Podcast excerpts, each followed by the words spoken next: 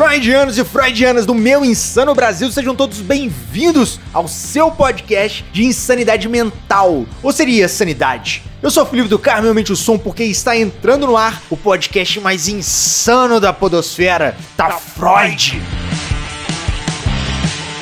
E ele que é um ex-analista e agora psicólogo, vai se dedicar a entender o comportamento humano. Seja muito bem-vindo, meu nobre Mário Márcio. Entre mortos e feridos, encontramos soldados no front, mas até mesmo no front eles encontram tempo para descansar. E ela que é uma péssima influência, é publicitária, fotógrafa e influencer digital. Seja muito bem-vinda, Marina Barros. Não deixem que os outros digam onde é a sua zona de conforto. Defina você para onde você quer ir e em que velocidade que você vai. Esse episódio foi desenvolvido em parceria com a Iniciativa Saudável. Eu sou Felipe do Carmo, aumente o som porque tem muito conteúdo novo chegando para te mostrar que você pode ser saudável.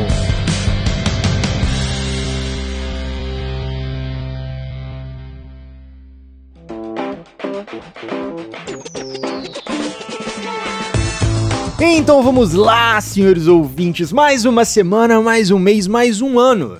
Faz um ano que a gente gravou o primeiro episódio do Tá Freud. Algumas repercussões muito positivas, algumas mensagens muito bacanas e algumas cobranças também, né? Não muitas, poucas, mas algumas cobranças de quando é que vai ter um novo episódio, como que vai ser, vai ter continuidade, não vai? E estamos aqui para provar que sim, vamos ter novos episódios do Tá Freud, porque afinal de contas, antes da pandemia tava Freud, depois da pandemia ficou muito Freud, e agora? Tá mais Freud ainda, né?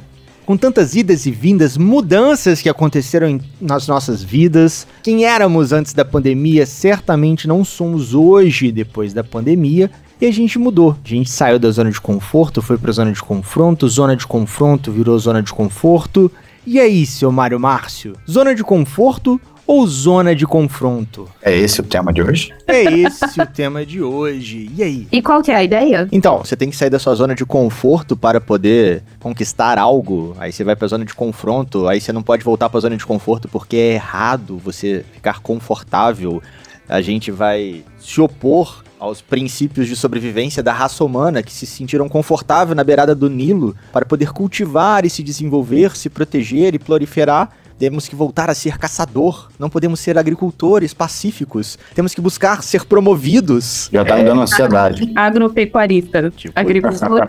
porque agro é pop. É, Já me deu ansiedade, Felipe. Só de você falar essas coisas aí já tá palpitando aqui. a, a cabeça fervilha, a cabeça fervilha nisso, senhores ouvintes, porque é, é porque é um, é um paradoxo mesmo na minha cabeça, de falar assim, poxa, não, você trabalha pra caramba para ser desconfortável na vida? Pra você poder continuar trabalhando mais? Pra você continuar desenvolvendo mais? Continuar. Você chega no topo do Everest para Everest nível 2.2 Tirar a foto e depois descer. e depois descer, né? Mas aí é que tá. Hoje, na hora do almoço, eu tava conversando com, com o Leandro disso, que assim, a gente que empreende, né, e não tem uma CLT. É meio assim, a gente fica muito cansado, muito mais cansado, porque você tem que correr atrás do seu, da sua renda, né? Então você tem que fazer as coisas acontecerem. E aí eu, hoje eu tô bem cansada e tal, e aí eu falei assim, nossa, às vezes eu tenho muita vontade de voltar e só ser uma pessoa mediana, sabe? Eu só queria e às vezes essas pessoas, elas são até mais felizes, porque elas têm menos preocupações, elas têm a garantia do salário, elas têm a garantia do, do mínimo, do básico.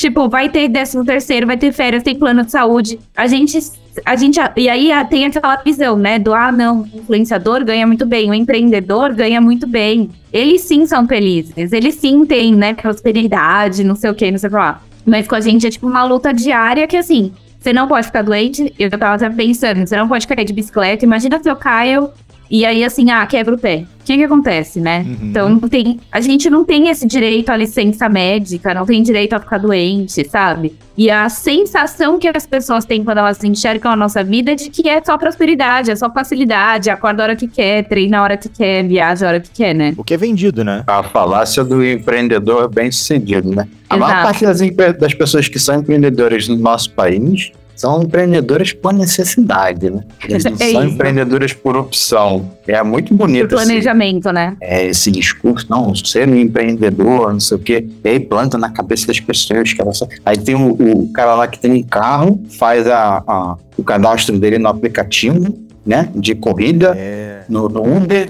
E aí, não, você é empreendedor. Quando no fundo ele é só um trabalhador precarizado. Um trabalhador sem CLT, sem direitos básicos, mínimos, mas vendem para ele que ele é o empreendedor. E ele está saindo da zona de conforto, ele está buscando mais, né? Lembrar que, que esses aplicativos, a princípio, era para era pra fazer renda extra, né? Extra, né? Não basal, né? É, e eles acabaram sendo o, o, o, o ganha-pão, a principal atividade da maioria das pessoas. E é muito difícil você pegar um carro de aplicativo e esse motorista está fazendo renda extra. A, a maior parte, em todos os casos, que, pelo menos assim, a minha experiência, e é o que a gente vê nos, nos números, né? Que as pessoas estão usando isso como fonte de renda principal, cara. Não é uma, uma renda extra, não é um- uma questão de escolha, não. Ali não tem outra opção, né? Então, ali comprando essa ideia de que elas são empreendedoras, quando não é uma opção, é uma necessidade, né? E você vê várias pessoas, não é só o Uber, né? Você vê a manicure, a cabeleireira que fazia o cabelo da irmã e aí abriu o salãozinho dela. O cara que tá vendendo mate ali na praia, o cara Uhum. que, tá, que colocou uma barraquinha pra, pra, pra ser ambulante, né? Enfim, é, várias, vários segmentos as pessoas estão atuando e estão. É, é, uma parte não, né? Mas uma boa parte está comprando essa ideia, né? E aí quando vem um cara e fala assim, olha só, a gente não conta isso aí como, como trabalhador, tá? Porque trabalhador a gente conta como um cara que tá de CLT, direitinho, É né? Tudo com todos os direitos dele. Ah, não, então quer dizer que o cara que trabalha no Uber, o cara que trabalha por conta ele não é trabalhador, o cara que é... Claro que é. Mas ele não é trabalhador classificado como seletista, né? É. Com, pra- com trabalho formal, com todos os direitos conquistados ao longo dos anos pela CLT. Enfim, é uma conversa que não é assim preto e branco, é ou não é. Não é, não é uma, uma conversa reduzida, assim, é uma conversa muito mais profunda. Né? A gente tem que analisar essas nuances para a gente entender o que, que é o trabalho. Todos, todos exercem atividade, mas nem todos são classificados como trabalhadores formais, como, como seletistas, com todos os direitos. Né? É, e nem todos estão registrados nem como autônomo, né? Não tem nenhum MEI, né? É, Não, e aí esse cara, por exemplo, não consegue comprar um- uma casa, não consegue fazer um crediário, não consegue abrir uma conta a fazer um financiamento, porque não consegue comprovar essa renda, né? Pois é. No, no básico, né? Da ideia do, do programa, tipo, eles estão na zona de conforto ou eles estão numa zona de confronto? Né? Eles vivem na zona de confronto ali do dia a dia, ou eles estão tipo, ah não, ele não consegue porque ele tá na zona de conforto, como alguns gurus e empreendedores vendem. Qual das duas zonas eles estariam, né? É, eu, eu acho que essa, essa coisa de confronto aí é pra, pra muitos e o conforto é pra poucos, né? Quando a gente fala do conforto, prosperidade. Sim, porque assim, pensando basicamente, né? É, isso é unanimidade, unanimidade, você virar perguntar pra qualquer pessoa, ou para não falar unanimidade, 99,99%, assim, você ganhou na Mega Sena da virada sozinho, 300 milhões. O que que você vai fazer? Até hoje eu não conheci um que vira e fala assim: "Eu vou investir eu vou trabalhar, eu vou abrir meu negócio, eu vou fazer uma multifranquia e tal, vou dominar o mundo. Não conheci um que falou isso. Olha que eu conheço muitos empreendedores, muitos empresários que vão lá e, e contratam muitas pessoas, que pagam os impostos, etc. Eu não conheci um. Todos eles falam assim, cara, eu vou tirar umas férias, eu vou relaxar, eu vou tomar caipirinha, vou tomar um daiquiri lá no sei lá onde. Tá, Unanimidade e vamos lá, o que você faria, Fê? que eu faria? Certamente isso. Eu falei assim, ok, cheguei na zona de conforto, ligaria um foda-se muito grande. Trabalharia ali mais uns seis meses só pra dar uma de chavada. Só pra, tipo, dar tempo de arrumar a documentação e falou, até mais. Obrigado, Fez Podosfera. a mala e bradou. e você, Mário? É claro que eu também faria isso, né, cara? Porra, bicho, a gente tá na, a gente tá na sociedade do trabalho. Trabalho, na origem da palavra, é castigo. E a gente tá bem na sociedade do, do castigo. O trabalho é um castigo. A gente tá a- acostumado com essa cultura. Porra, a gente tem que perceber que, para a maior parte das pessoas, o trabalho é realmente um castigo, cara. A maior parte das pessoas que, que vivem, é, que trabalham, não nem só no Brasil, né? no mundo, a sociedade é, é muito baseada nisso, essa, essa questão de, de classe, de, do trabalhador com mais prestígio, com mais acesso, o trabalhador com menos acesso à, à, à formação. Então, cara, é, é muito é muito nesse sentido do trabalho ser castigo, cara. Então, quando o cara vê uma possibilidade dele não passar nem perto do trabalho, ele não pensa duas vezes, cara. Ele quer estar tá longe. Né? Gente, eu, eu acho que assim, eu não faria, você acredita? Eu, eu viveria mais uns dois anos como se nada tivesse acontecido na minha vida. Deixaria 100% investido essa grana é, fazendo ela girar, entendendo como que ela ia funcionar para mim, fazendo ela fazer mais dinheiro. E viveria esses dois anos como se nada tivesse acontecido, claro, gastos muito pequenos, assim, trocaria meu carro, mas também não por um carro de, sabe, um Tesla, não. Tipo, trocaria um carro normal e, enfim, não faria grandes investimentos, nem grandes viagens, nem nada do tipo. E aí sim eu ia pensar com calma e ia bolar um, um plano estratégico para que eu nunca mais tivesse que trabalhar. Aí eu ia fazer o dinheiro trabalhar para mim, sabe? Privilegiada. Mas se eu ganhar 300 milhões sozinhos, eu, lá no trabalho a gente vira e mexe faz bolão, a gente fica fazendo oh. a matemática. Se eu ganhar 10 milhões e botar num rendimento ali, 1%, 1%, só viveria da renda dele. É muito superior à minha renda hoje. Virar e falar assim, olha, 100 mil todo mês. Sim, mas, mas e o legado, né? Mas o que, que você vai fazer com isso? Você vai só viver? Eu penso muito no legado, sabe? O que, que você vai fazer para os que estão ao seu redor? Que, como que você vai deixar a sociedade depois disso? A Marina tá bem à frente nesse pensamento, meu cara. A Marina tá oh, pensando quando o Ted bater lá na frente, né, cara? A maior parte das pessoas estão com a lama aqui, ó acima do nariz, elas estão pensando nisso, não. Mas a Marina realmente está pensando lá na frente. Né? Não, então, eu, eu, eu, penso em como ser a diferença que eu quero ver no mundo, sabe? Tipo, é uma máxima minha, uma frase que uma vez eu li num livro, é, uma frase de, do Gandhi. Qual que é a diferença que eu quero ser no mundo, né? Que eu quero ver no mundo? Eu, eu penso nisso, mas ao mesmo tempo eu penso, tipo assim, cara, eu vou medir esforços diferentes. Pô, Hoje eu tenho uma tripla jornada. Então, assim, amanhã com, 300, com 10 milhões na conta, tendo 100 mil, eu vou ter uma jornada única. Entendeu? Eu não... Na verdade, você vai fazer aquilo que você gosta, né? É diferente. Ou, na verdade, eu vou alavancar aquilo que eu gosto. É, você vai fazer mais, né? Eu já escutei de falar assim: olha, o dinheiro ele só amplifica aquilo que você é. Se você é um cara ruim, se você é um cara mal, o dinheiro só vai te dar é mais poder. Se você é uma uhum. pessoa bacana que quer desenvolver coisas maneiras no mundo, o dinheiro só vai te amplificar isso. Sim. Então, assim, eu, eu, tenho muito disso. Mas que eu vou tirar um pé do acelerador, eu vou. Que hoje eu tô com. Tem dois pés no acelerador. eu vou pra Bahamas, eu vou. tipo, eu vou pensar em como eu vou fazer a diferença no mundo. Nas Bahamas, no Caribe. com certeza.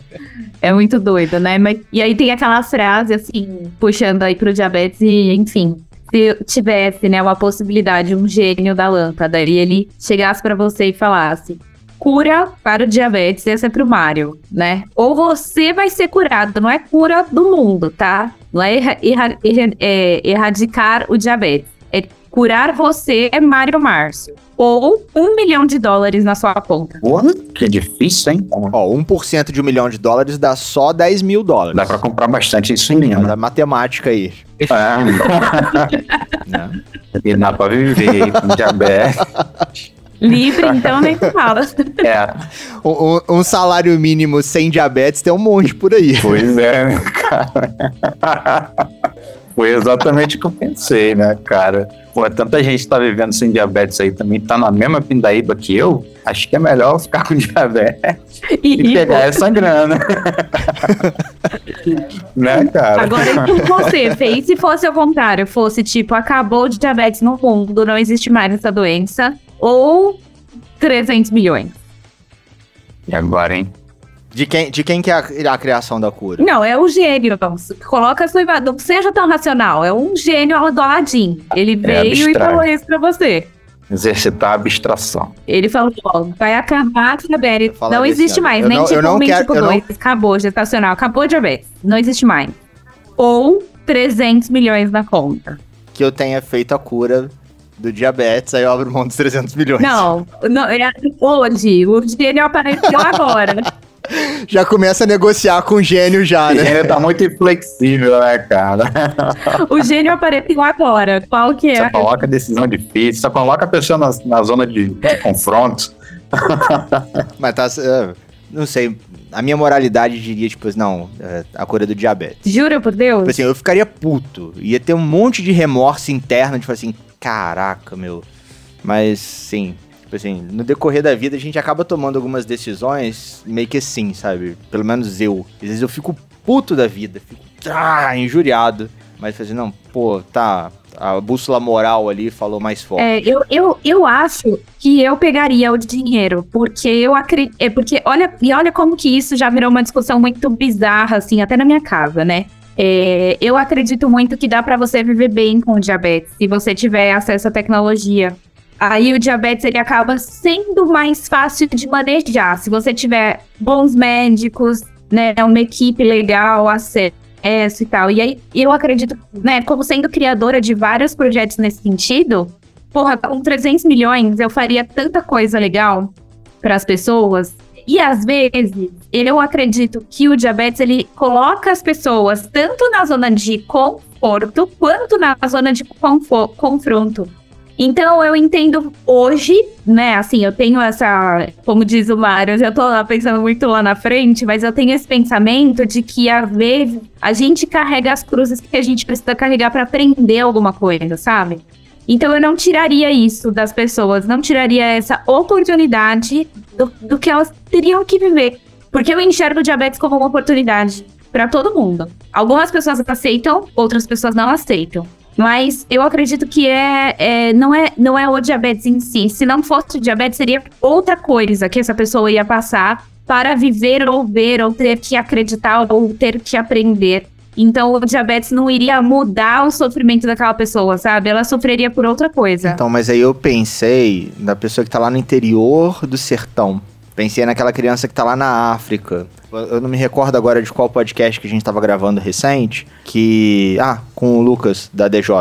Que ele virou e falou assim: sabe qual que é o custo mensal do diabetes em um país africano? Eu falei, É. não, 100 dólares mês. Sabe qual que é o salário mínimo lá? O quanto que é o básico para eles conseguirem viver e você tem que... 100 dólares. Então a família tem que escolher ela sobreviver com mais 10 filhos ou o tratamento de um filho. Aí eles abandonam esse filho. Ele morre. Não, e isso lá, Então, na verdade, tipo, é- com foi aí que eu tudo. pensei. Falei assim, putz, se todo mundo tivesse o basal do diabetes, Sim. beleza, mas que seja outra dor, então. Sim, sim, Sabe? não, e assim, e, não, e é isso, e é outra dor. Por exemplo, eu, eu fui pra África, né? E assim, eu fiquei horrorizada, chocada, que as famílias, inclusive, vendem os próprios filhos que têm albinismo. Então, eles, eh, as crianças albinas são vendidas para as pessoas, por exemplo, fazerem é, oferenda a deuses, enfim, porque elas acreditam que aquelas crianças são amaldiçoadas. Então, assim, eu, eu entendo hoje que esse mundo que a gente tá, a gente já vai começar a entrar em outra discussão, mas assim, o mundo que a gente vive hoje, ele é tão cheio de cargas,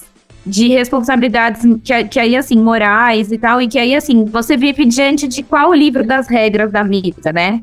Qual é o livro da regra que você escolheu viver e acreditar? E aí, assim, ah, eu vivo diante dessas morais aqui que foram escritas por um homem, né? E aí, assim, é, é tanta, é tanta aprovação que a gente tem hoje em dia, é tanta coisa que acontece. Então, hoje mesmo eu tive, eu sigo um menininho que ele tem uma síndrome super rara, tinha, ele morreu hoje, era influencer e tal, e ele chamava Super Chico. Sei se vocês seguiam ele, enfim, mas ele era super conhecido nas redes, assim. E ele faleceu hoje e tal. E aí eu fiquei pensando, cara, é, é, numa família que tinha grana, que tinha é, acesso e tudo mais, mas não deixa de ser um fardo, não deixa de ser um, um, um problema, né, na família. Foi um peso na família, aquilo tudo que aconteceu, viver com uma criança que depende de você pra comer, pra tudo. E aí, assim, é aquilo, você vai viver reclamando ou você vai, o que que você vai fazer? Qual é o seu legado? O que você tá fazendo por essas pessoas, sabe? Eu, eu, eu tô muito pensando nisso porque eu não quero ter filhos. Então eu fico pensando, beleza, se eu morrer hoje, o que que ficou da Marina? Porque a gente não vai conseguir mudar o mundo. Uma pessoa não muda o mundo, beleza. A gente já sabe disso. A gente não vai conseguir resolver o problema das famílias na África. Mas o que, que você está fazendo para a sua comunidade? Para a comunidade que está perto de você? Para aqueles que você consegue alcançar? Né? Então, é, eu fico pensando muito nisso. Se eu sofro um acidente e morro, principalmente quando eu pego estrada, eu falo, cara, o que, que, que as pessoas vão falar no meu velório de mim? Vocês já pararam pra pensar nisso? Tipo, o que, que as pessoas vão falar no seu velório sobre você? Já. E eu fico pensando Já, e- nisso, sabe? Já tive uma experiência bem bizarra sobre isso. Eu tocava na adolescência, né? Aí um belo dia soltaram a notícia que o Felipe tinha morrido. Aí tinha Orkut na época. Meu A Deus. quantidade de mensagem começou a, tipo, lamentar minha morte. É, teve padre lamentando, e o padre nem gostava, tipo, o pessoal, tipo, super lamentando. Eu falei, não, gente, tô vivo, tô vivo, tô vivo. Aí voltaram, tipo, não morreu, não. Mas só que, tipo, foi, foi uma sensação meio esquisita, mas ao mesmo tempo, assim, poxa, olha só, a- as pessoas me curtiam e tal, sabe? É uma experiência bizarra, mas. Conta mais essa experiência, Felipe. Uma morte O que, fake. aconteceu? Cara, eu viajava na adolescência com a banda tocando. E vira e mexe eu tocava com algum outro cantor, artista, mas aí alguém me pegava de carro, ia lá tocava e depois voltava pra casa. Com 16 anos, 17 anos. É, em algum encontro, em algum showzinho, show. E um belo dia falaram que eu tinha acidentado de carro. Tipo, que eu tinha morrido. Só que eu não sei se era um outro Felipe, se era um outro Felipe que tocava, nunca conheci essa história. As pessoas começaram a entrar no meu Orkut na época. Ah, Felipe, pô, você era um cara bacana, é, sempre me dava os conselhos, a conversa com você era muito boa, pô, você sempre me fazia refletir. Aí tinha um ou outro, pô, você era muito implicante e tal, mas a sua implicância era legal, coisa assim, tipo, vou sentir falta da sua implicância. E é muito louco que as pessoas depois, elas vão nas suas redes sociais te mandar mensagem, né? Interessante isso que a Marina falou. As pessoas vão lá mandar mensagem pra você. E aí, mas quando você tá vivo, as pessoas não te mandam mensagem. Nem parabéns, né? Foi uma indireta ou foi uma direta? Vocês mandaram, tá tudo bem. Não, tem gente que não responde parabéns, responde. Eu não respondo, isso é verdade. É. Mas é porque eu tava com muitas mensagens, eu comecei a responder agora. Mas é muito louco isso. O que, que você acha que as pessoas falariam de você, Mário Marta, no seu velório? Eu não faço ideia. Que roupa você estaria usando? Não faço ideia, Marina. Depois que a gente morre, nem roupa a gente precisa, né?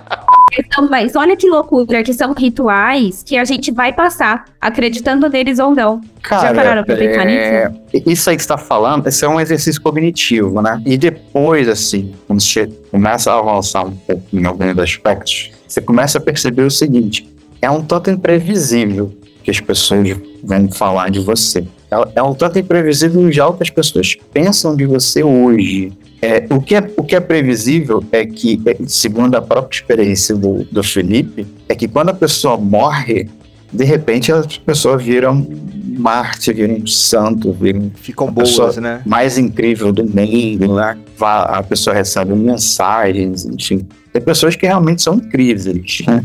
E tem pessoas que, quando morrem, elas se tornam incríveis de uma maneira assim. E a gente acredita mesmo. Nossa, não tinha percebido como essa pessoa é incrível. Será que ela era incrível mesmo? Será que a gente tá, tem uma tendência aí de, de mudar a interpretação? Então, assim, muito provavelmente seria uma pessoa incrível. pessoas irão me ver como uma pessoa incrível. Mas aí, não sei, será que eu sou tão incrível assim hoje, assim, avaliando hoje, enquanto em vida, realmente, será que eu sou tão incrível assim na visão das pessoas? Então, eu acho é, é mais importante eu, eu entender assim, como eu me vejo, como eu me vejo, quanto incrível eu acredito eu me vejo, quanto incrível eu, eu tento fazer que as minhas ações sejam, né? Porque a interpretação das pessoas principalmente quando a gente está totalmente fora do nosso controle. Você pode fazer a melhor, você pode tentar ser a melhor pessoa do mundo para alguém, a pessoa vai olhar e, sei lá, por N motivos, ela pode não gostar da cor dos seus olhos, ela pode não gostar do que você falou há 50 anos atrás, ela pode, sei lá, implicar com você, você pode lembrar uma vizinha chata que ela tinha, ela não gosta de você, e ponto. Mas aí depois que você morre, a tendência é que você vire uma pessoa incrível mesmo. Mas aí também só ficou o legado, né? Só ficou o legado. E o legado é, é mais. Ele tá mais ligado mesmo ao que você fez de fato, o que você deixou, do que ligado ao que as pessoas vão pensar de você.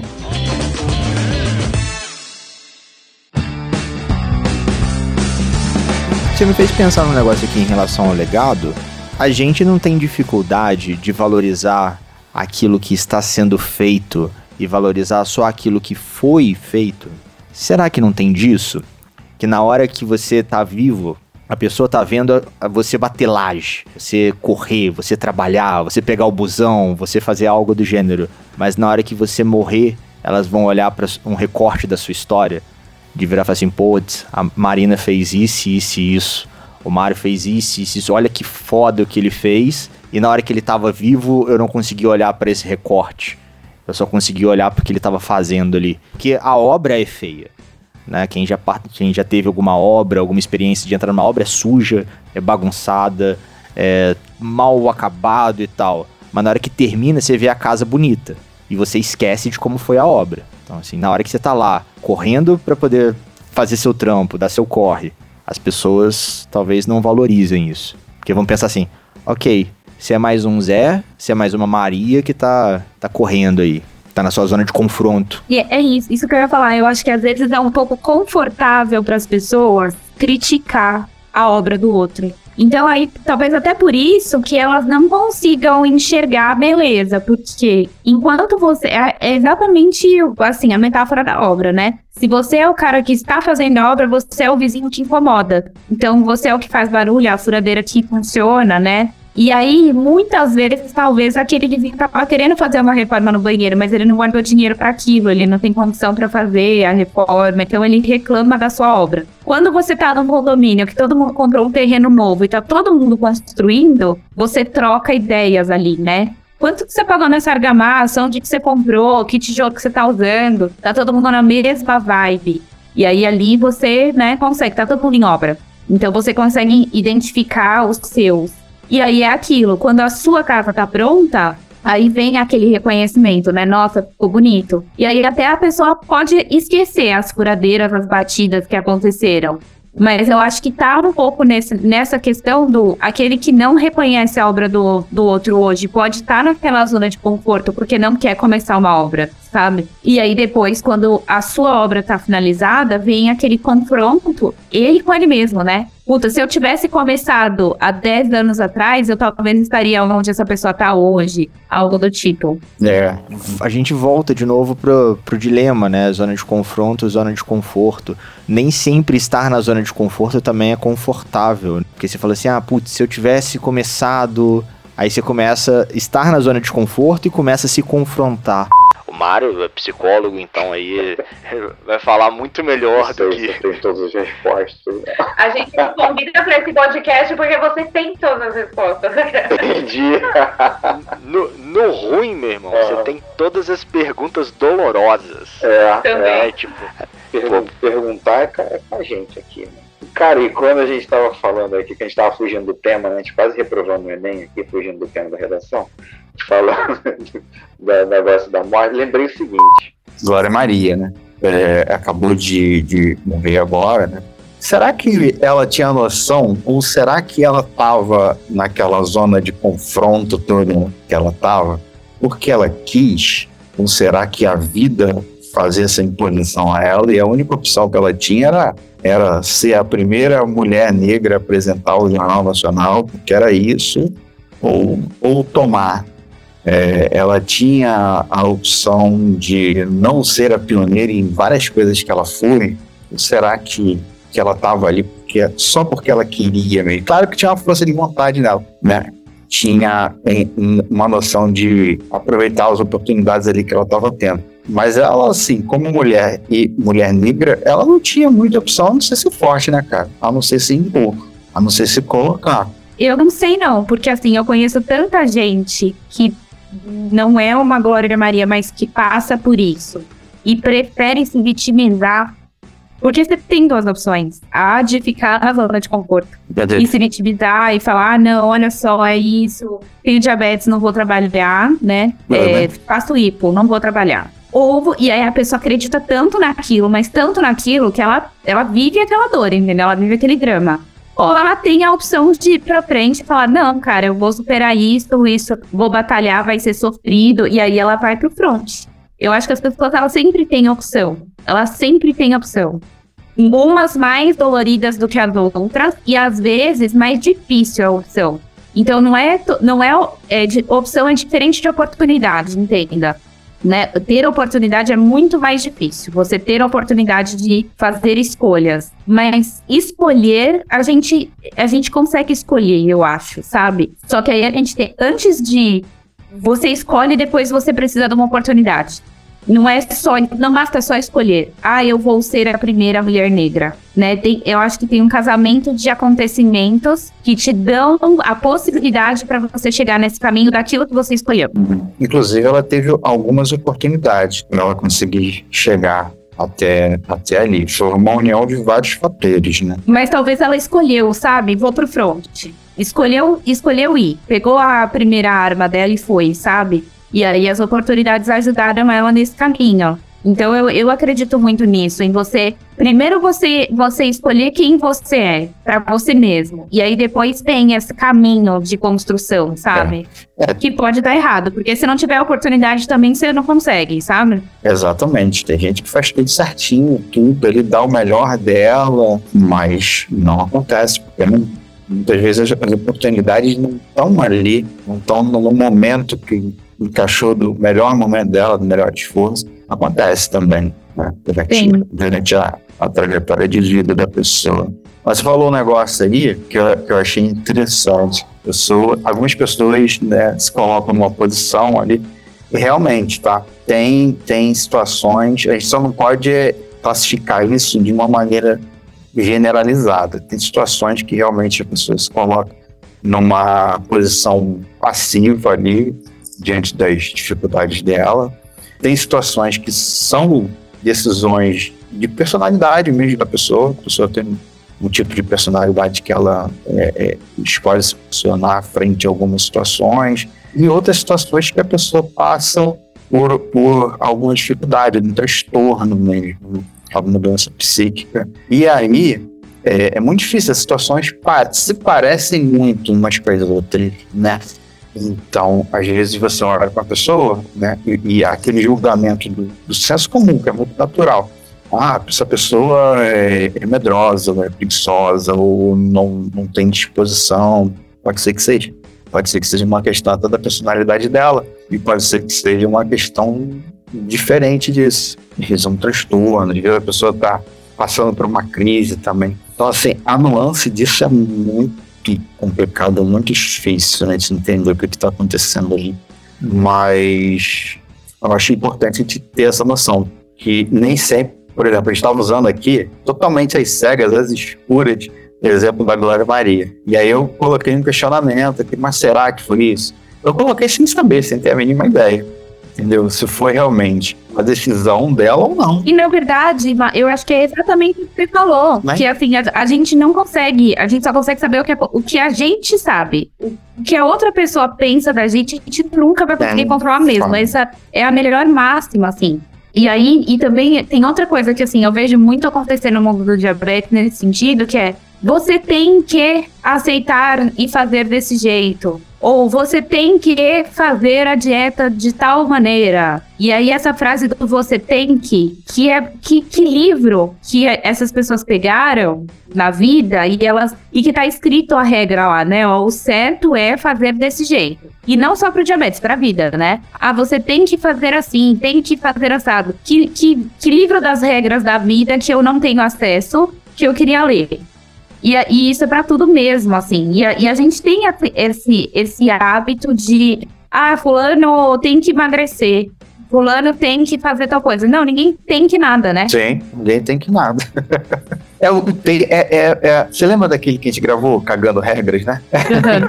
é, eu fiquei pensando nisso. É julgar a realidade do outro a partir da sua própria realidade. Você tem que fazer isso porque é isso que dá certo. Você tem que fazer isso porque eu faço isso. Você tem que fazer isso porque isso é fácil. Por que, que isso é fácil? Porque eu julgo fácil. Então, se eu jogo fácil, eu faço para você também. Se eu jogo. Não, e assim, e isso faz o link de novo, né, com a zona de confronto e zona de conforto. Porque a gente se baseia em é, experiências bem-sucedidas que te estimulam a tomar determinadas ações, é. seja no empreendedorismo, seja no diabetes, seja na vida, Assim, não, olha só, você tem que fazer isso para poder comprar esse carro, você tem que fazer isso para comprar aquela casa, você tem que fazer isso daqui para vender o seu curso para milhões de pessoas. Então você fala assim, não, mas eu, eu tô bem, eu tô bem. Aquela historinha do, do pescador com o, com o empreendedor, né? É. O empreendedor virou, ah, não, putz, você tem que contratar mais uma pessoa para vender mais peixe. Ah, é, tá, mas e depois o que, que eu faço? Não, aí você ganha mais dinheiro, aí você compra um barco. Aí depois você vai, pesca mais, aí você vai compra um segundo barco, faz lá o seu cais de pesqueiro e tal, que não sei o que, aí depois você faz.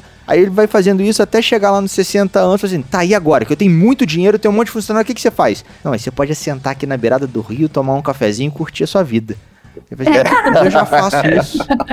Mas é o que eu tô fazendo agora, né? Agora é isso. Eu preciso passar a vida inteira na zona de confronto pra poder chegar lá no final da vida e fazer assim, tendo é. o conforto que eu tenho hoje. E é esse lance de julgar a, a realidade, o que o outro tem que fazer a partir do- do- da própria noção de si. Então, eu acho que a vida se vive desse jeito aqui, então eu acho que você tem que viver a vida desse jeito aqui também. Eu acho que a vida é vivida lá na zona de confronto. Então, você tem que ser empreendedor, você tem que ser isso, tem que ser. aquilo. E muitas vezes a pessoa simplesmente não quer. Ela simplesmente está com outros objetivos. A pessoa tem outros valores, outras, outros princípios. Ela quer família, ela quer vida social e de repente sentar num, num carrão de, sei lá, de 300, 500 mil reais e, e ter porra, o telefone mais top, mo- morar na cobertura mais top, do prédio mais top, de frente pro mar, na praia mais top, na cidade mais cara. Não é o objetivo dela. Não. E às vezes nem a metade, nem 10%, nem 1% disso é o objetivo dela. Ela só quer viver. Ela só quer estar na vida e, e aproveitar o tempo que ela tem aqui, né? E é muito difícil, até para essas pessoas, até fazendo o, o advogado aqui, é muito difícil para as pessoas que têm essa, essa noção de que a vida é assim, todo mundo tem que viver assim, é um pensamento tão flexível que ela não consegue, muitas vezes, admitir que outras pessoas não têm esse mesmo objetivo. E é muito difícil. O mundo se torna um lugar, um lugar muito hostil. E aí ela precisa atacar, ela precisa, não, eu sou o melhor, eu tô no Shark Tank, eu vou matar esse tubarão aqui. Eu tenho que matar um leão por dia. E quem não mata um leão por dia tá errado. Preguiçoso. Preguiçoso, lá. Sendo que o, o mundo é muito mais complexo do que isso. Mas aí você acha que essa, essa corrida, né, pelos leões aí, deu uma piorada com essa chegada dessa coisa do influenciador, da pessoa poder mostrar mais aquilo que ela nem é direito nas redes sociais. E aí tem aquela coisa do olha, venha ter, venha ter essa vida. E a pessoa que às vezes nem sabia que essa vida existia, nunca tinha Existia. tido contato com esse tipo de vida, nunca tinha visto, começou a É. ver, e aí ela falou, puta, eu acho que eu quero isso daí.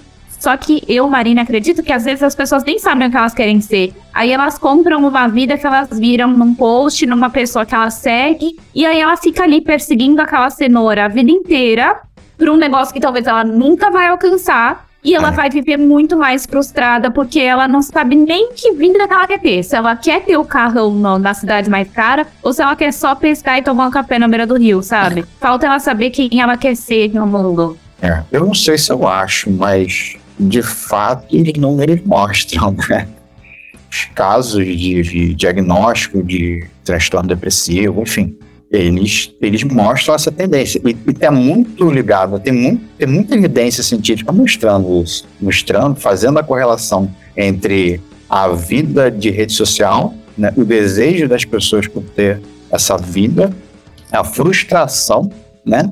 Isso é um, é um, dos, é um dos peixes que se vende, que se vende no, no mundo baseado no capital, né? Que todo mundo pode ser o top e simplesmente não tem espaço para todo mundo no topo da pirâmide, né? Você tem que pensar que cada andar da pirâmide é um pouquinho menor, tem menos metros quadrados, né? Então não vai ter espaço para todo mundo que está na base, todo mundo está no meio, nem chegar no meio, quanto mais chegar no topo mais, mais se vende essa necessidade de, de chegar ao topo. Essa coisa de, de vida em rede social é um caminho que, entre aspas, parece ser fácil, as pessoas acham que é fácil, e de fato não é. E que gera um- uma frustração, gera uma angústia tremenda das pessoas, porque elas querem chegar naquele ponto ali E elas veem aquilo ali como um ideal e não conseguem. Isso a gente está falando na parte financeira, na parte emocional, na parte da autoimagem, autoconceito, autoimagem. Pessoas buscam um ideal de imagem mesmo, de se olhar no espelho e ver que, pô, tô igual aquela blogueira, eu quero ser igual aquela blogueira. Eu vou postar também, né? Sendo que até o, o, os algoritmos não funcionam assim.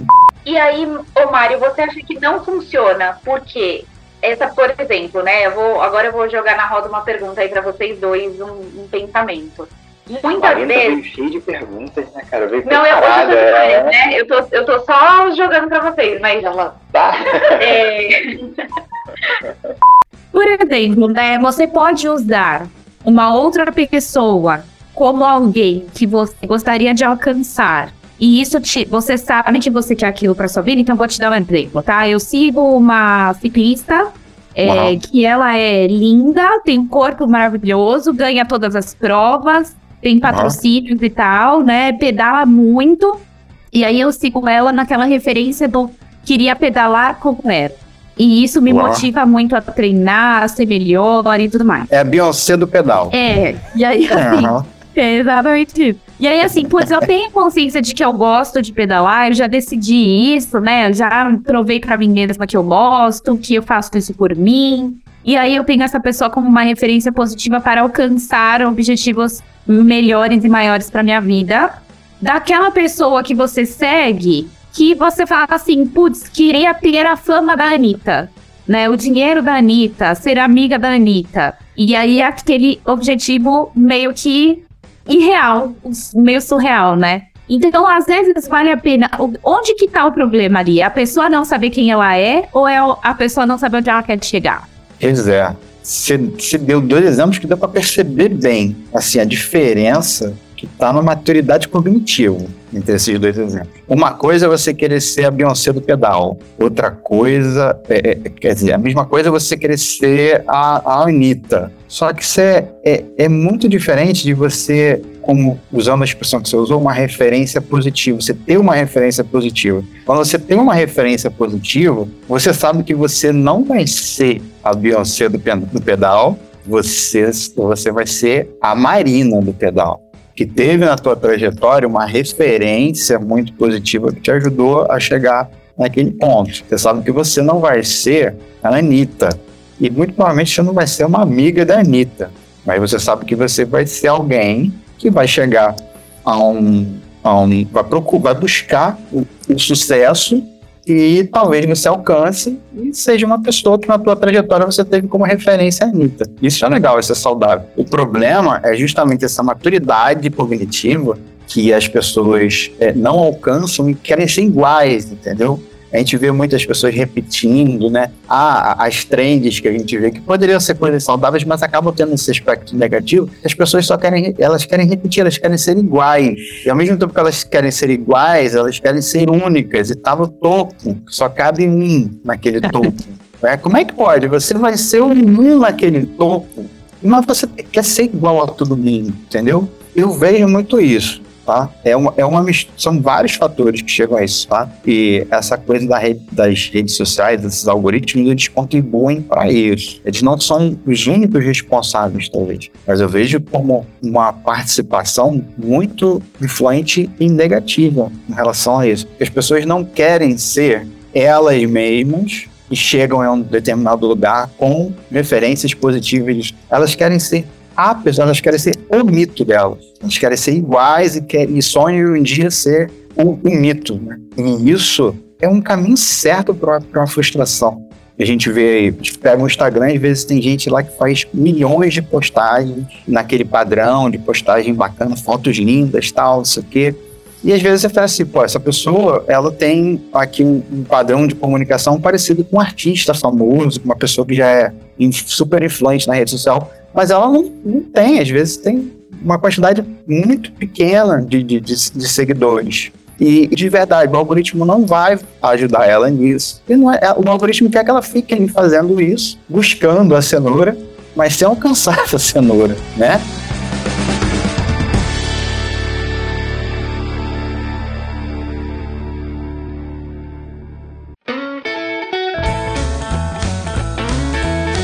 E, e, eu vou, vou te falar uma coisa agora que você falou isso, né? Do fazer os posts parecidos e tal. Teve uma, uma, uma pessoa que eu tava naquele explorar lá e aí eu acabei encontrando essa conta.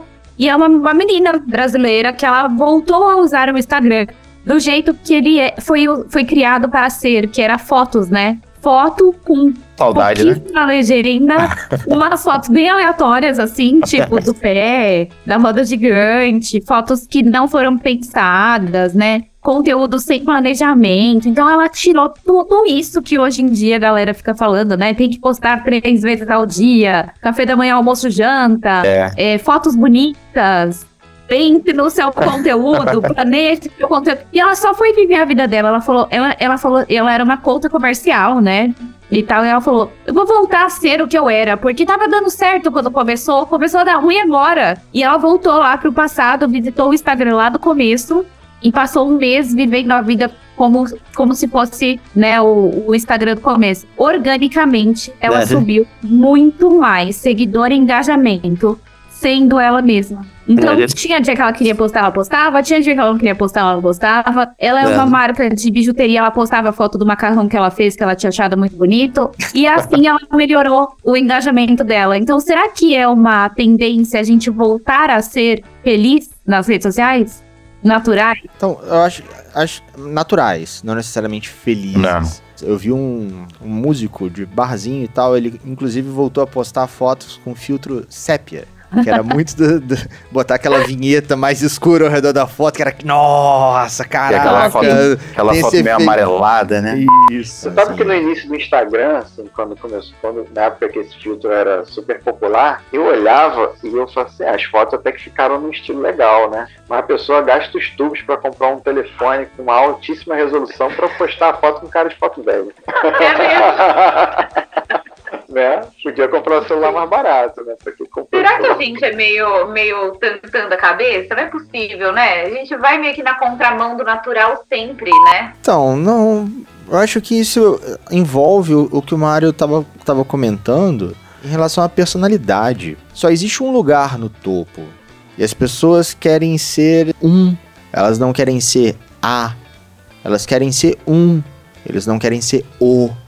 Tipo, eu acho que nós três aqui é, somos muito. Olha, eu quero artigo definido, não um artigo indefinido. A Marina não quer ser uma Marina.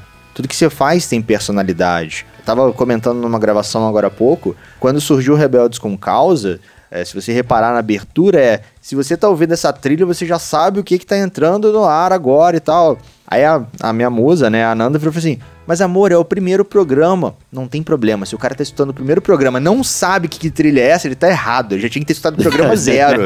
Mas não tem nenhum antes, não tem problema. Na hora que a gente tiver lá nos 50, foi assim, você já sabe, tem 50 episódios atrás. É, na hora que o Mario faz umas piadinhas é, ácidas na internet e tal, tipo, ele tem a personalidade. Então, assim, a gente sempre tenta ser o, tenta ser a. A maioria das pessoas tentam ser um. Talvez o Mário, como psicólogo, pode dizer muito melhor. Assim, com- é, é uma forma de evitar o medo da rejeição. De virar e estar num grupo de pessoas e falar assim: olha, eu imitei aquela influencer, eu imitei aquele. fiz aquele TikTok que todo mundo fez, mal feito. Vai fazer assim, tudo bem, você só não soube fazer. Mas eles não fazem uma abertura do podcast, eles não tentam fazer um evento, eles não tentam fazer uma piada. Que certamente o Mario já fez várias piadas na internet que não foram engraçadas. Que ele assim, hum, essa não colou. Ponto, e tudo bem, o que, que ele fez? Ele fez outra. A Marina tentou fazer um evento, ah, não, não foi do jeito que eu queria. Não, beleza, vou fazer outro. Ah, já fiz uma piada numa edição e tal, não deu certo. Vou fazer o quê? Vou fazer um próximo. O mais importante é que eu ri. O mais importante que eu queria. E é isso que vale, né? Então, assim, é muito confortável, né? É muito confortável você estar nesse. Olha, eu quero ser mais um. Ah, não, eu quero estar no topo. Se eu não conseguir, tudo bem. Vai ter um monte de gente ali também que tentou ser mais um e não conseguiu. É, é E cômodo. vocês acham que as pessoas compram essa galera que se faz, né? Porque, por exemplo, a gente conhece no nosso meio ali pessoas que se fazem de simpáticas, amigas e super bem com a vida nas redes sociais, mas aí a gente conhece ali num evento ou outro, a gente vê que não é bem assim. As pessoas compram essa personalidade? Quem é que te falava isso? Caetano Veloso, se eu não me engano. De perto ninguém é normal. Quem, quem- quem falava isso? Freud. Acho que foi o Freud. De perto ninguém é normal, né? É, é, é uma coisa assim, isso que o, que o Felipe falou, parece que a gente, assim, é super descoladão, né? Super, mas não sei se é, cara. Talvez a gente já tenha, a gente já tenha se lascado muito e já tenha aprendido um pouquinho. Mas, de certa forma, isso é até um privilégio, porque não é. O mundo não foi feito para ter pessoas que estão cagando, assim, pelo que ele impõe de regra, né? E é uma regra. É uma regra social, uma regra das redes sociais, inclusive. Você começar a imitar outros, fazer o que os outros fazem, né? E seguir a mesma linha. E é muito natural também as pessoas seguirem esse caminho e montarem até um personagem ali para a rede social mesmo. E de fato, ali fora da rede social, ela não é exatamente daquele jeito, ou ela é totalmente diferente do que é ali, entendeu? É uma tendência natural do, do ser humano até para ele buscar tentar ser aceito, né? Então, assim. Poderia é, dizer que é uma ferramenta psicológica dele? Talvez uma ferramenta cognitiva, assim, cara. Ele é foda. Gente tem. Caralho, como é que eu vou te explicar? É, olha só. Não, a gente... assim, até um parênteses, porque eu tenho disso. A gente já encontrei ouvintes Fala assim, nossa, Felipe, você é tão alegre e tal, mas tá tão quietinho, tá tudo bem? Pô, eu sou um Felipe no dia a dia. Uhum. Eu sou um Felipe na hora que eu tô negociando no dia a dia do trabalho. Eu sou um Felipe uhum. gravando. Uhum. Né? Existem técnicas aqui, senhores ouvintes, para voz ficar alegre, super motivada e tal. E eu não falo assim no dia a dia com a Nanda. Eu tenho é. uma voz mais de boa, assim, falando mais fechado. Mas na hora que eu tô gravando, eu falo diferente. Na hora que eu tô trabalhando, eu falo diferente. Né? Tanto que eu brinco que existe um personagem, Felipe. É, né? E isso é certo ou é errado? Hum, então, eu, eu, eu, considero isso como uma ferramenta, porque eu sou um cara tímido. Eu tinha 14, 15 anos, eu falei assim, cara, é, em cima do palco eu preciso tocar. Se eu ficar tímido, eu não vou conseguir desempenhar aquilo que eu ensaiei, aquilo que eu estudei pra poder fazer de uma, de uma hora para outra eu queria um gatilho e falei assim, o personagem Felipe, o cara é descontraído e tal, que não sei o que. Ponto. Então, aprendi a lidar com esse personagem Felipe. Se é um transtorno de personalidade, o psicólogo aí pode dizer. Acho que é bravo. Não, só pagando Não, mas vai, vai, a receita pra você de um tarja preta por e-mail em anexo, segue em anexo. Cara, assim, com relação a essa, essa parada da aceitação, essa necessidade de aceitação. O corpo do ser humano, o corpo fisiologicamente, o cérebro, a maneira que o cérebro é construído, ele funciona, a gente, como, como espécie que é hoje, a gente, a gente existe há 250 mil anos. Então vamos pensar o seguinte: há mais ou menos 12 mil anos, 12 mil anos perto de 250 mil anos é, é um nada, né? Há 12 mil anos mais ou menos que a gente começou a se estabelecer, é, deixar de ser nômade, passou a se estabelecer ali, né? É, desenvolver agricultura, construir vilarejo, começar a viver em comunidades maiores ali e com endereço fixo. Criar nossa zona de conforto. 90 e tantos por cento do tempo que a nossa espécie existe, ela vivia em grupos de mais ou menos as 30 pessoas que andava pelo mundo e, e, explorava o que tinha naquele lugarzinho ali que, que se instalava por algum tempo e depois saía. Pensa você do, vivendo nômade pelo mundo, que é totalmente diferente do mundo que é hoje. Basicamente era, um, enfim, era um mundo mais natural, sem cidades, e dependendo muito dos outros membros do seu grupo, até para lutar contra a, a natureza, que né, de alguma forma se proteger da natureza, é, dos animais, da fome, de todo o resto que você possa imaginar, doença, enfim. Você dependia muito do teu grupo. Então, a necessidade de ser aceito por esse grupo é enorme. Você tinha, inclusive, que lutar contra outros grupos que podiam ser uma ameaça. Você podia se estabelecer num lugar lá e de repente, um outro grupo se estabelecer perto e acontecer um confronto. E aí você contava com quem? Com o teu grupo, para sobreviver. Então, essa necessidade de, de ser aceito do seu grupo, do seu grupo, ou pela sua pequena comunidade, a gente, tá, a gente está, né, ainda hoje, é intimamente ligada à noção de sobrevivência. Então, desses 250 mil anos que a gente foi construído, e é assim até hoje, só nesses últimos 12 mil, mais ou menos, 10, 12 mil, é que a gente está começando, a gente começou o movimento de mudar essa, essa realidade, de grupos nômades que dependem tanto. Então, essa necessidade de ser aceito vem muito desse resquício histórico da gente como espécie.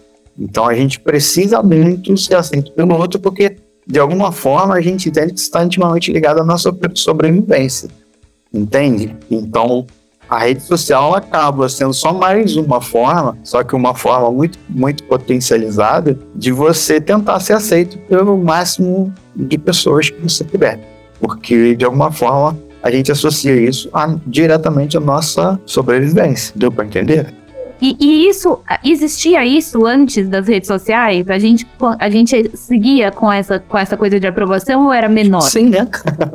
Vamos pensar, antes das redes sociais, o que, que a gente tinha? Eu acho que talvez menor por escala, né? Por escala, justamente. Tem um ditado que o povo está usando por aí, que é o seguinte: a melhor coisa que, que, a, que a internet fez foi potencializar foi dar voz a todo mundo. E a pior coisa que ela fez foi dar voz a todo mundo.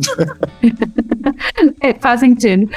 Então, assim, de certa forma, a gente usa essa potência de alcançar muitas pessoas para tentar ser aceito pelo maior número de pessoas que a gente puder, entende? E antes, quando não tinha isso, a gente fazia com os grupos sociais, reais, com a vizinhança, com os amigos de escola e tal. E, e antes disso, a gente fazia de alguma outra forma, até da, da, da forma que era disponível para a gente, né? Então, só que a internet trouxe uma potência, assim, que é para algumas pessoas, sei lá, se a gente for pensar aqui, vou te dar um exemplo, Felipe Neto, por exemplo.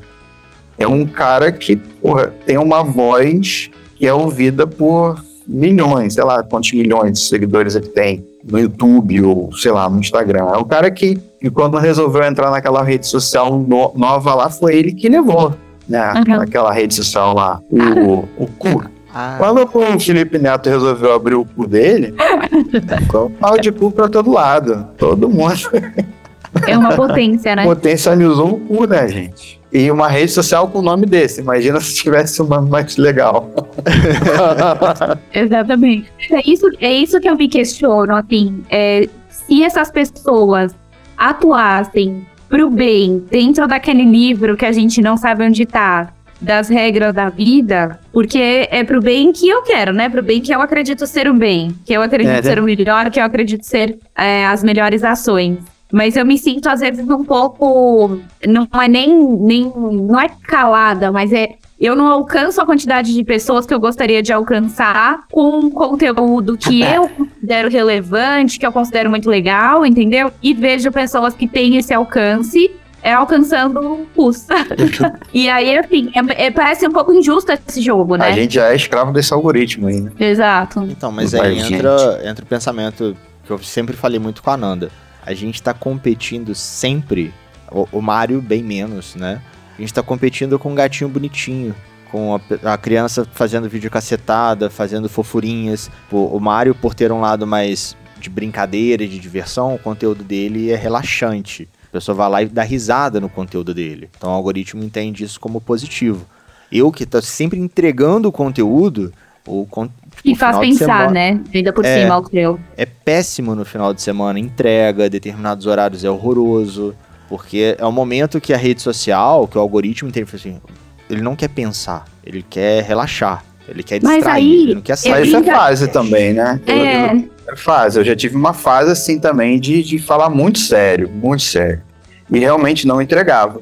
E, e agora, assim, que eu tô nessa fase meio que da zoeira, parece que, eu, que, que meu conteúdo vai longe, mas também não vai muito longe, não. Mas, mas eu ia até falar uma, num outro sentido, assim, que eu já percebi, é... Será que as pessoas também, elas não vão para redes sociais como uma zona de conforto, do tipo, trabalhei 3, 8 horas por dia, 12 horas por dia e eu quero ver o gatinho fofo. Sim. Eu tô naquele momento que eu não quero ser confrontada com a minha realidade, com o pensamento, com, com o diabetes, o que quer que seja.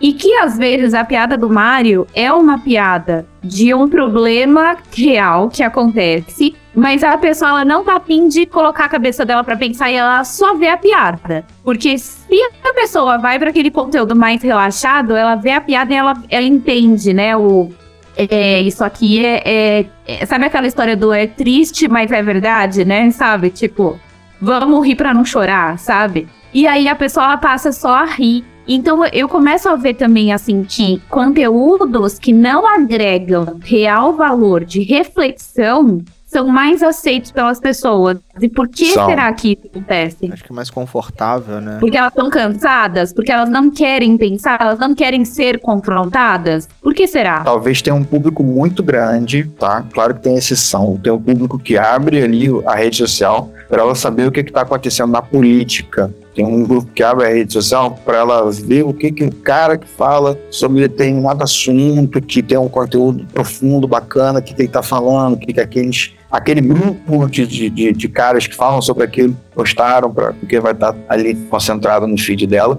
Mas eu acredito que é, isso a gente, a gente chega a essa conclusão por pura percepção, a gente vê isso acontecendo, que tem um público muito grande, talvez seja o maior público, que está ali buscando só relaxar, só esquecer do problema, só, do só entretenimento. E talvez por isso as pessoas que têm um conteúdo voltado para entretenimento, elas tenham um alcance maior, né? E talvez por isso o, o algoritmo ajude mais essas pessoas. Agora, se é um cara que agora ele faz uma piada, ele, sei lá, fica aí 15 dias, um mês, postando coisa de, de zoeira. Aí de repente o cara tá falando um negócio sério aqui. De repente o cara tá falando política ali. Vem, tira o Eu. convite do, de Bob Pepe. Aí ele fala assim, porra, esse cara aqui, ele não tá constante na zoeira. Então eu vou entregar o conteúdo de zoeira dele, até quem tá olhando vai até achar que, porra, tá entregando muito, mas de verdade não tá. Ele valoriza muito essa coisa da, da constância, sim, mas ele, eu acho que ele entrega muito mais do que as pessoas estão procurando. Então um cara que, que ele é muito constante na zoeira, ele vai ter um... ele- ele vai ter assim, um- uma potência de entrega muito grande o cara que é muito constante, sei lá, em filosofia, o cara tá falando de filosofia, o cara tá falando de transtornos alimentares, tá falando de transtornos psiquiátricos, o cara tá falando, sei lá, de política, de, de coisas sérias. Ele pode ser muito constante naquilo, mas ele vai ter um público mais restrito que não tá buscando aquilo. Então, provavelmente esse cara não vai ter essa entrega. Eu acho, tá? Não sou um cara das redes sociais. Mas eu acho, assim, que é muito nesse sentido que funciona, né? Al- algoritmo, né? Que ainda precisa de uma terapia pra gente conseguir entender, pra poder fazer o podcast chegar mais longe. É. Eu acho que a gente fugiu do tema do Enem, cara. Da redação. Então, a gente eu tá no tema ainda. Eu, eu acho que um sim barra não barra, mas toda hora a gente volta nesse se é confortável ou não. O importante é não reprovar. Tipo, a gente vai, não é confortável, não é, como que é, estamos no confronto, é, estamos sempre nos movimentando e chegando a lugar nenhum. Inclusive isso pode virar um, um tema futuro, né? A corrida dos ratos. né? Será que É estamos que se na você corrida for dos ver, ratos? você Será falar não? sobre o que é confortável ou não pro outro, não é confortável. Então, a gente acaba saindo do assunto, né? Porque a gente tá falando de coisas que fazem a gente jogar o conforto do outro. E é, e é muito louco, porque muitas vezes a gente. Nem a gente, assim, teve até um- esses dias eu, falei, eu, eu tava trabalhando, eu falei assim, cara, eu não tô é, progredindo hoje. Eu tô trabalhando aqui, parece que eu não fiz nada. Eu já fiz tanto e parece que eu não fiz nada.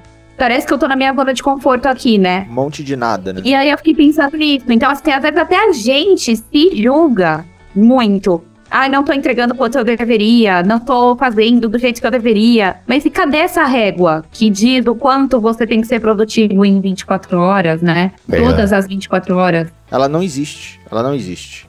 Depois de anos que eu fui eu sempre me cobrando mais e mais e mais e mais e mais, cheguei a um ponto e falei assim, tá, mas cadê? Qual? Quando é o ótimo? Eu descobri que não existe.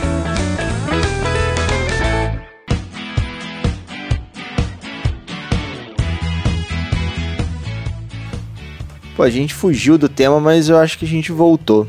Acho que a, ideia mesmo era a gente ficar trazendo reflexões de nada, pelo menos foi o feedback que eu fui tendo de, pô, vocês, vocês, vocês trouxeram pensamentos, reflexões ali. Isso que você falou, Felipe, eu acho que é intencional mesmo, sabe? Não existe uma lista de regras para dizer o que, que é dentro da, da zona de conforto, o que, que é fora, para causar uma confusão mesmo. Eu acho que é uma coisa pensada. Estou evitando um pouco falando de regras do capitalismo, para depois não falar que eu sou comunistinha. Maldito comunistinha. Mas, cara, faz parte da regra do jogo, dá essa impressão que o cara ele pode, ele pode sair, deixar na, totalmente nas mãos dele a decisão de, de sair, né? De ser um diferente. Então, assim, sei lá, é como se fosse. É como se fosse um aquáriozão, sabe? Um monte de peixe ali dentro. E aí, de vez em quando, esse aquário permite que um peixinho fique na borda, e o aquário permite que esse cara que ficou bem na borda ele tenha a força de, de pular para fora e ser um cara super bem sucedido. E aí, esse peixinho que vai pular, ele vai falar assim: tá vendo? É só você querer, é só você se esforçar o suficiente que você vai conseguir sair, escapar desse aquário, dessa armadilha. Tá aprendendo vocês. Esse cara que, que é só mais um mais uma peça do jogo, ele mesmo vai ser um soldado a favor do sistema que aprisionou ele. Tem, tentando não usar essas palavras, ficar muito repetitivo, para não ficar taxado de, de, de alguma posição política, mas não é posição política, é, é só entender. Quer ver, é, no filme, no Matrix, por exemplo, quem assistiu vai sacar, tem um determinado momento que é revelado para ele que ele não é um cara excepcional, não é nada fora do comum. Ele é só um cara que tá numa regra bem. Que o sistema foi pensado para ser isso. Foi pensado pegar um cara e esse cara ser, tipo, o cara que vai mudar tudo, vai não vai mudar nada. Porque tá dentro da programação do fluxo que é, para que a coisa continue funcionando, ele tem que pegar um aqui, outro ali e falar, não, vocês são diferente, vocês são escolhidos, vocês são os pontos fora da curva aqui, para que a coisa toda seja reafirmada, continue funcionando exatamente como os caras planejaram aquilo, querem que funcione. E, e, não, e não só isso, né? Eu li um livro que chama exatamente Outliners, né? E eu, lá os fora da curvas, enfim. E ele fala, e o livro fala exatamente disso, né? São estudos e tal, e que faz cara, é, quem é o melhor jogador da liga da escola? Tem N fatores que fazem o cara ser o melhor, inclusive o ano que ele nasce, né? Então eu acho que tem o fator sorte, o fator é, você tá no lugar na hora certa, com a pessoa certa. É, tem o fator você se dedicar sim, né? Você, você escolher aquilo e ir atrás e tudo mais. Mas tem também o fator aleatoriedade. Por isso que é tão importante a gente não desistir. É porque uma hora talvez essa bordinha aí do aquário chegue pra gente. Então é importante não desistir. Mas que de fato não é só o querer, né? Não é, ah, eu quero, pronto, vou fazer, vou conseguir. Não é só esse ponto, né, que faz o cara ser um, um outliner mesmo. O grande problema do discurso da meritocracia é, é ele fazer as pessoas entenderem, comprar essa ideia que depende um, do único fator que é o mérito. Isso que a, Marina falou, tem vários outros fatores em volta que vão influenciar vão decidir se aquilo que aquela pessoa está buscando realmente vai acontecer, se ela vai chegar lá. E uma boa parte, para não dizer que a maioria, a maior parte desses fatores, estão de fato fora do controle dessa pessoa. Entende? Porque, digamos, vamos lá, por mais que a pessoa entenda a regra do jogo e busque estar perto de pessoas altamente influentes, pessoas que tomam decisão e tal, não necessariamente essas pessoas vão ter essa reciprocidade com ele, não necessariamente essas pessoas vão aceitá-lo, e se aceitá-lo, não necessariamente elas vão fazer o que ele, que ele, quer, não necessariamente elas vão estar no momento propício para dar aquela chance, e aí entra o fator aleatoriedade, sorte, enfim tem várias coisas envolvidas é, é, no que de fato vai se desenrolar. E, e o grande problema, um dos grandes problemas do discurso da meritocracia é colocar 100% da responsabilidade do que acontece com o indivíduo em cima dele.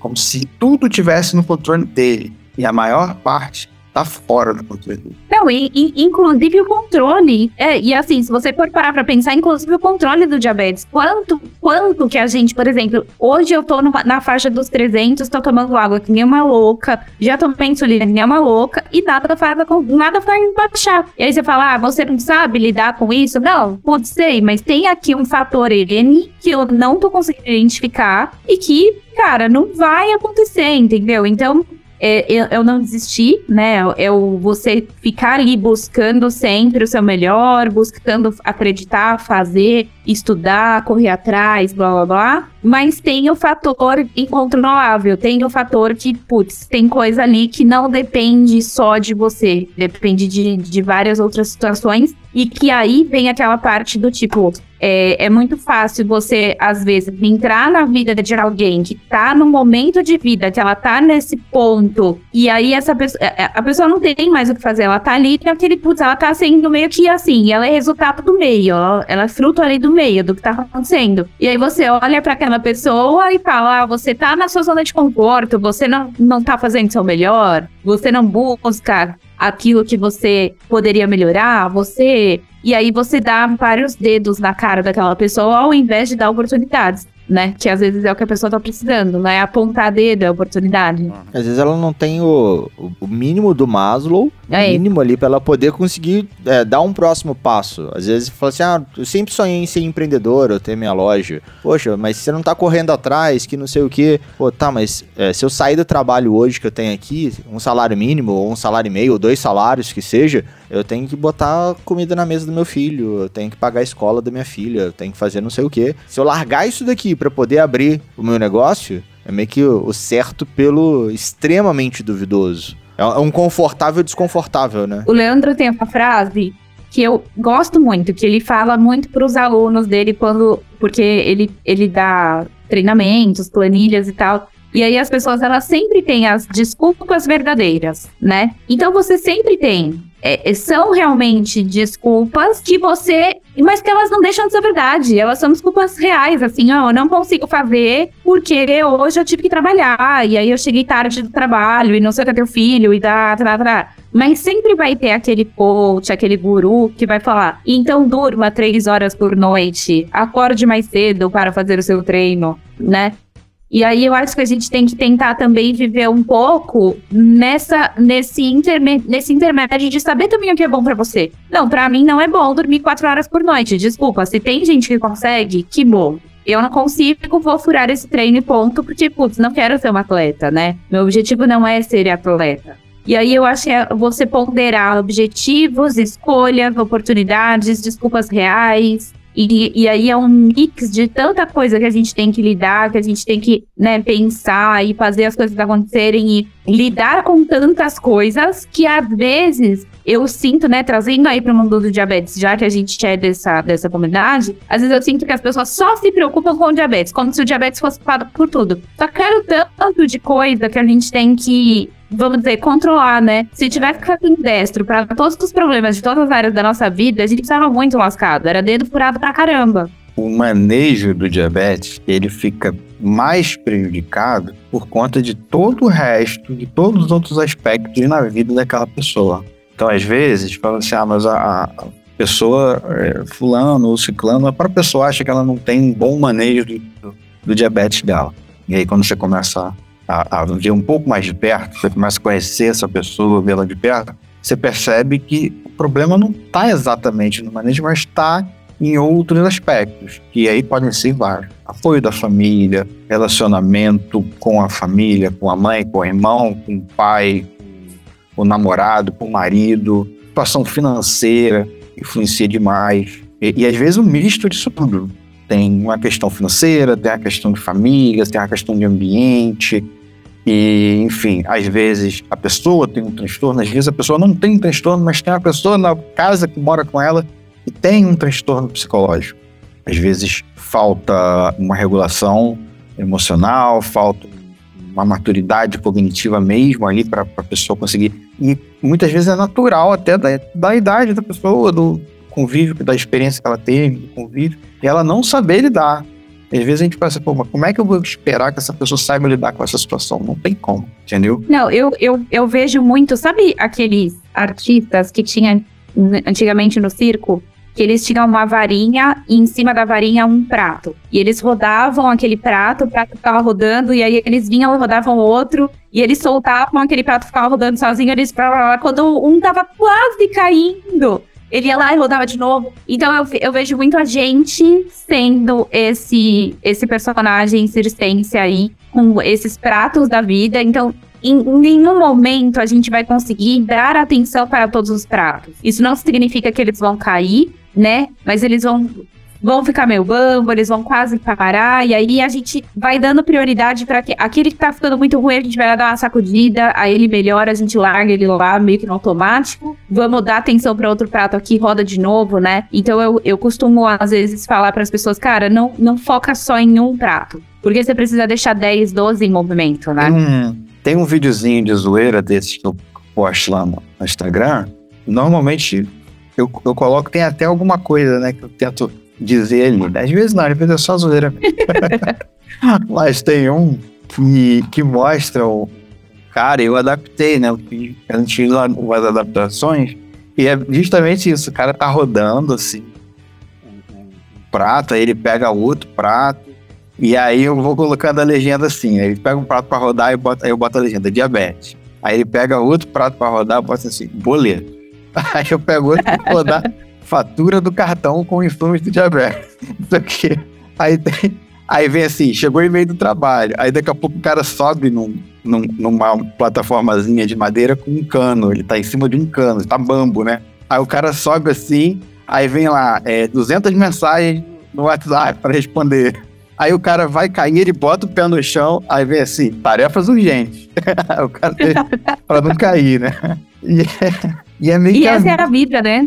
E como é que o cara vai dar atenção completa e total ao pratinho do diabetes? Você tem esses outros milhões de pratinhos aí pra rodar, pra equilibrar. Então, né? E é por Então, isso Não tudo que você não tem a sua Ferrari e que você não é bem sucedido. É, exatamente. Tô tomando meu café. é. Né? Tipo, o- os padrões estabelecidos, as cobranças estabelecidas. A gente fala assim: olha, você é bem sucedido, você um influencer da moda. Se você tem o corpo tal, a roupa tal, tá fazendo tal viagem, tem aquele carro conversível ou com teto solar andando na beirada da praia. Tá certo que o Mário faz vários videozinhos assim na beirada da praia, só pra fazer inveja É, de quem não tem, verdade. não tem praia na cidade, né? Subir na vida, né, gente? Todo poser. Subir na vida. De vez em quando o, o sistema deixa o peixinho pular pra fora do aquário. Só que comigo ele se fudeu, que eu fico dizendo. Mas volta, né? Mas aí ele bate lá no céu e fala: ah, acho que eu vou voltar. Vou voltar pro aquário. Só que quando esse peixinho pula do aquário, ele cai no outro aquário também, né? É.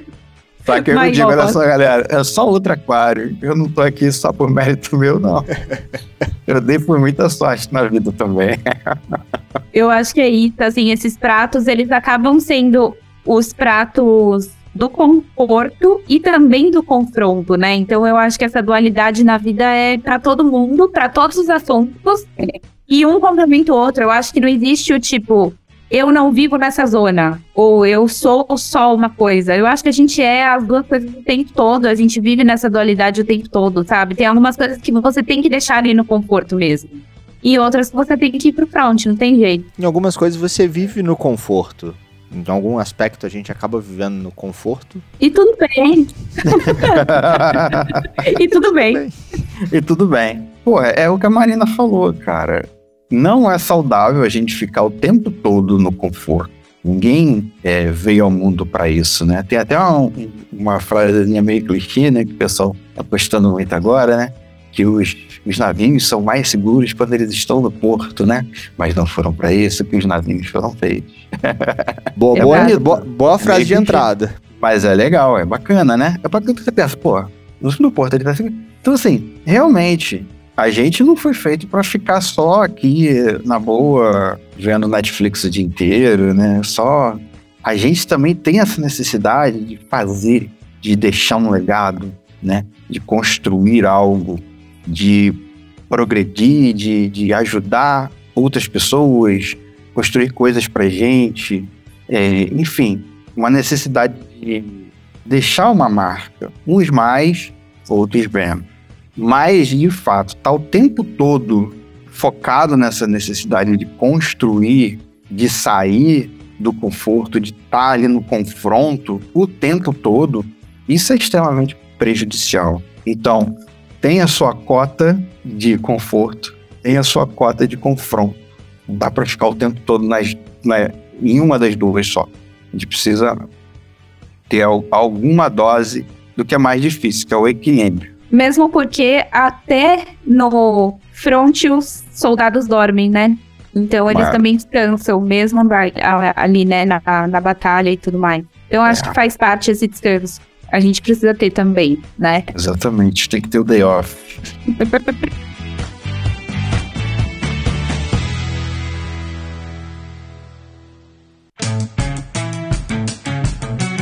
E estamos chegando ao final de mais um episódio freudiano, senhores ouvintes. Sim, um ano se passou, uma pandemia se passou, cagaram regras até durante um ano, até que a gente saiu. Zona de conforto, zona de confronto. Era muito mais confortável ficar em casa, tranquilamente, assistindo Netflix, sem gravar o episódio, mas a gente veio para essa zona de confronto gostosa. Debater, levantar questionamentos, preparar voadoras carinhosas de pantufa e tomar voadoras também, né? Porque eu acredito que não só eu saio um pouquinho melhor e um pouquinho pior de cada gravação, de cada episódio. E qual seria a sua mensagem para os nossos ouvintes, Marina? O que, que você deixa de recadinhos do coração, voadoras no coração, mensagens freudianas para os nossos ouvintes? queridos, lindos e maravilhosos que nos seguem, né? Até a gente tem problema com as nossas desculpas reais, demoramos um ano para voltar. E é aquilo, né? Equilibre seus pratos. Escute esse esse pod de hoje que vocês vão entender essa do equilibrar seus pratos. Escolha seus pratos e vai lá chacoalhar que vai dar certo. Essa mensagem é no final, então eles já escutaram o pod de hoje. Ah. que bom, então vamos de novo. releva, releva. Ela, ela não tá com hipo, não, mas tá de hiper, então tá. não, não, o negócio tá cruel. Mas eu também achei que fosse a mensagem do início. Não, a abertura é diferente. Deixa essa mesmo, deixa essa mesmo, ficou, ficou boa. Não, não. True life, de né? novo, põe no repeat e escolha seus traços. e você, meu nobre Mário Márcio? Um ano depois, voltamos e gravamos finalmente mais um episódio. Um episódio que dava aí para mais de 10 horas de conversa, mas tivemos que nos conter aqui a, a a esses minutos aqui. Falamos bastante. Fiquei aqui com um certo receio de ser rotulado. Mas eu acho que tudo no final tudo deu certo. Não serei rotulado, não serei julgado. No, no, no meio do front, entre mortos e feridos, salvaram-se todos, né? Entre mortos e feridos, encontramos soldados descansando no front. Na sua zona de conforto.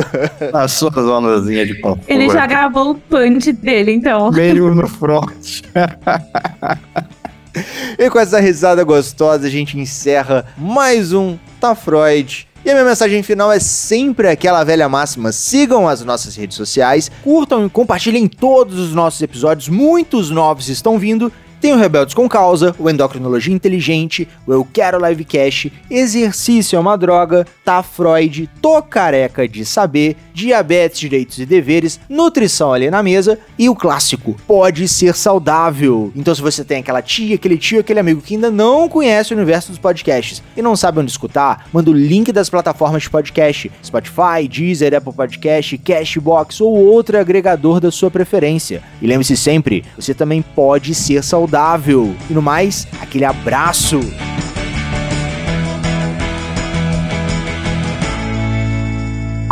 Recording in progress. Tá gravando, Felipe? Ah, beleza. Aê, agora já funcionou. Porra. Alexa, luz roxa. Um viado. Uh. Vamos rolar os bullying na hora da gravação, né?